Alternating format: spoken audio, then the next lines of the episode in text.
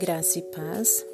Aqui é Adriana Azevedo com mais um devocional para compartilhar com vocês. E espero que o Espírito Santo ministre no teu coração aquilo que só ele sabe ministrar. Eu não sei como está a sua vida, eu não sei como está a sua família, o seu trabalho, os seus sonhos, a sua fé. Mas eu sei, queridos, que Deus é um Deus que nos renova a cada dia e a misericórdia dele nos alcança e o amor dele nos sustenta. O que eu gostaria de compartilhar com vocês hoje está no livro de Abacuque, no capítulo 3, versículo 17 ao 19, que diz assim: Por Porquanto, ainda que a figueira não floresça, nem haja fruto na vide, o produto da oliveira minta e os campos não produzam mantimento, as ovelhas da malhada sejam arrebatadas e no, nos currais não haja vacas. Todavia eu me alegrarei no Senhor e exultarei no Deus da minha salvação. Jeová, o Senhor, é a minha força e fará os meus pés como os das servas e me fará andar sobre as minhas alturas. Amém. Como é maravilhoso, né? Ter essa esperança que o profeta Abacuque tinha. Na época, Abacuque estava vendo, ter, vivendo numa situação assim de calamidade, numa situação de guerra, de fome, de escassez, aonde somente quem cria em Deus, quem tinha Deus como seu refúgio, como seu Senhor, poderia ter alguma esperança. Não é diferente no nosso caso hoje, queridos. Nós vivemos em meio a uma pandemia onde muitos perderam pessoas queridas, pessoas amadas, muitos perderam emprego, outros tiveram que se distanciar, fazer um isolamento, deixar de abraçar, deixar de visitar. Vivemos, vivemos num tempo onde a depressão tem assolado muitos jovens, adolescentes e adultos. Vivemos num tempo onde há muita intriga entre os casais, muito divórcio e o quadro aí fora e no mundo é desolador. Não é muito diferente do que na época que o profeta Abacuque escreveu essa oração. Mas para aquele que crê em Deus, como creu o profeta Abacuque, nós temos ainda uma esperança no Deus que tem o controle de tudo nas mãos. É Ele quem controla a vida e a morte. É Ele quem controla a doença e a cura.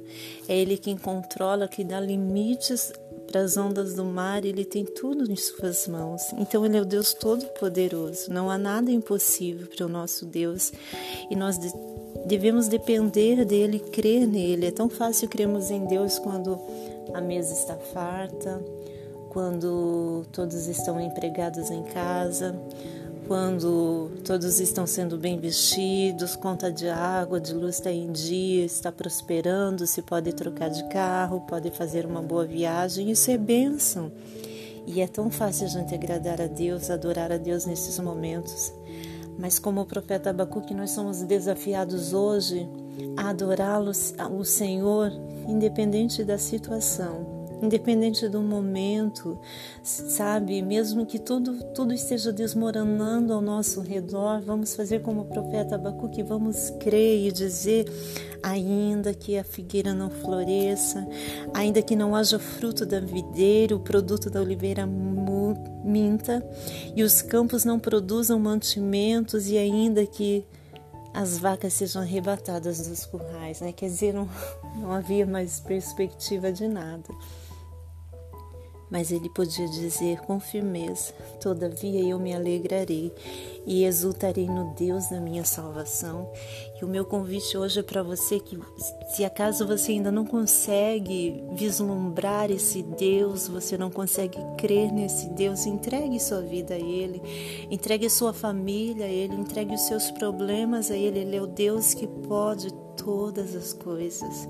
Sabe, eu mesmo tenho tanto testemunho de vida, hoje eu vivo respostas de orações que eu fiz há alguns anos. Hoje eu vi, vejo e vivo respostas de orações de madrugada chorando na presença do Senhor e dizendo: Deus, olha para mim, olha para minha família, Deus, olha para minha situação, muda meu cativeiro, muda minha história e Deus tem mudado. Isso não foi de dia para noite. Eu também me desesperei muitas vezes. Eu também perdi a esperança muitas vezes. Eu também perdi a fé, perdi a força de buscar muitas vezes. Mas em nenhum desses momentos Deus me abandonou. Ele é um Deus sempre perto, sempre presente. Ele é um Deus que nos sustenta, que nos fortalece. Então eu te convido a crer eu te convido a pensar naquilo que Deus tem feito de bom em sua vida, mesmo em meio a tanta situação ruim. Eu, eu acredito que você tem motivos para agradecer.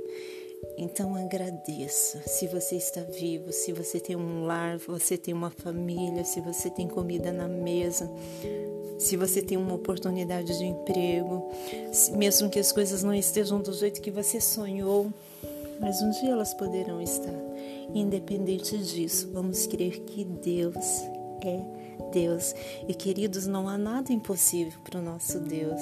Não há nada que se oculta dos olhos dele. Não há nada que fuja do poder do nosso Deus. Ele é poderoso para fazer infinitamente mais do que nós possamos imaginar.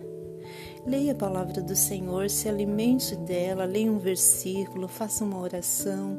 Eu acredito que eu estou falando para muitas pessoas que já são conhecedoras da palavra de Deus. Pratique a palavra, se alimente da palavra. A palavra de Deus ela é viva, ela é eficaz, ela renova a nossa fé a cada dia.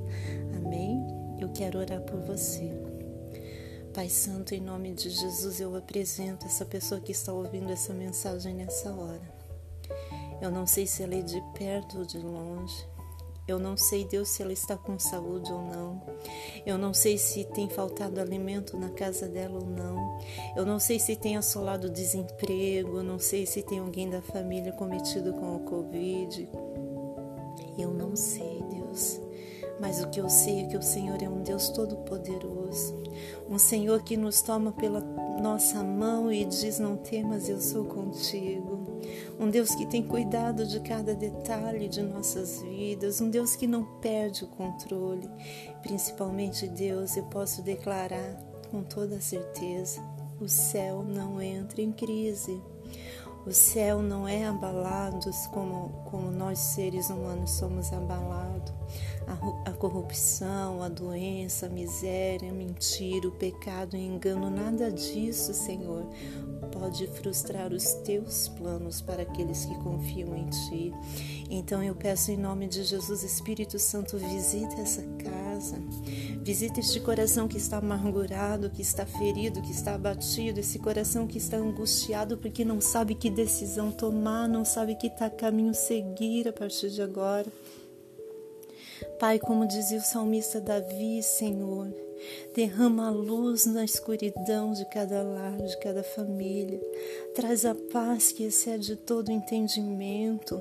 Traz a alegria de volta, Pai. Traz o ânimo de volta. Em nome de Jesus eu ponho por terra, Senhor, eu rejeito todo espírito de depressão, todo sentimento de rejeição, todo sentimento de abandono, toda angústia, toda mágoa que tem afligido esse coração, Pai, eu peço, lava esse coração com o sangue do Senhor Jesus, purifica de todo pecado, limpa, Senhor, levanta, traz a cura, traz a restauração, traz o renovo, Pai, em nome de Jesus, que essa pessoa sinta agora agora o toque do teu Espírito Santo e possa testemunhar e testificar, dizendo quão grande é o meu Deus. Pai, em nome de Jesus, fica conosco. É o que eu te peço e te agradeço. Amém.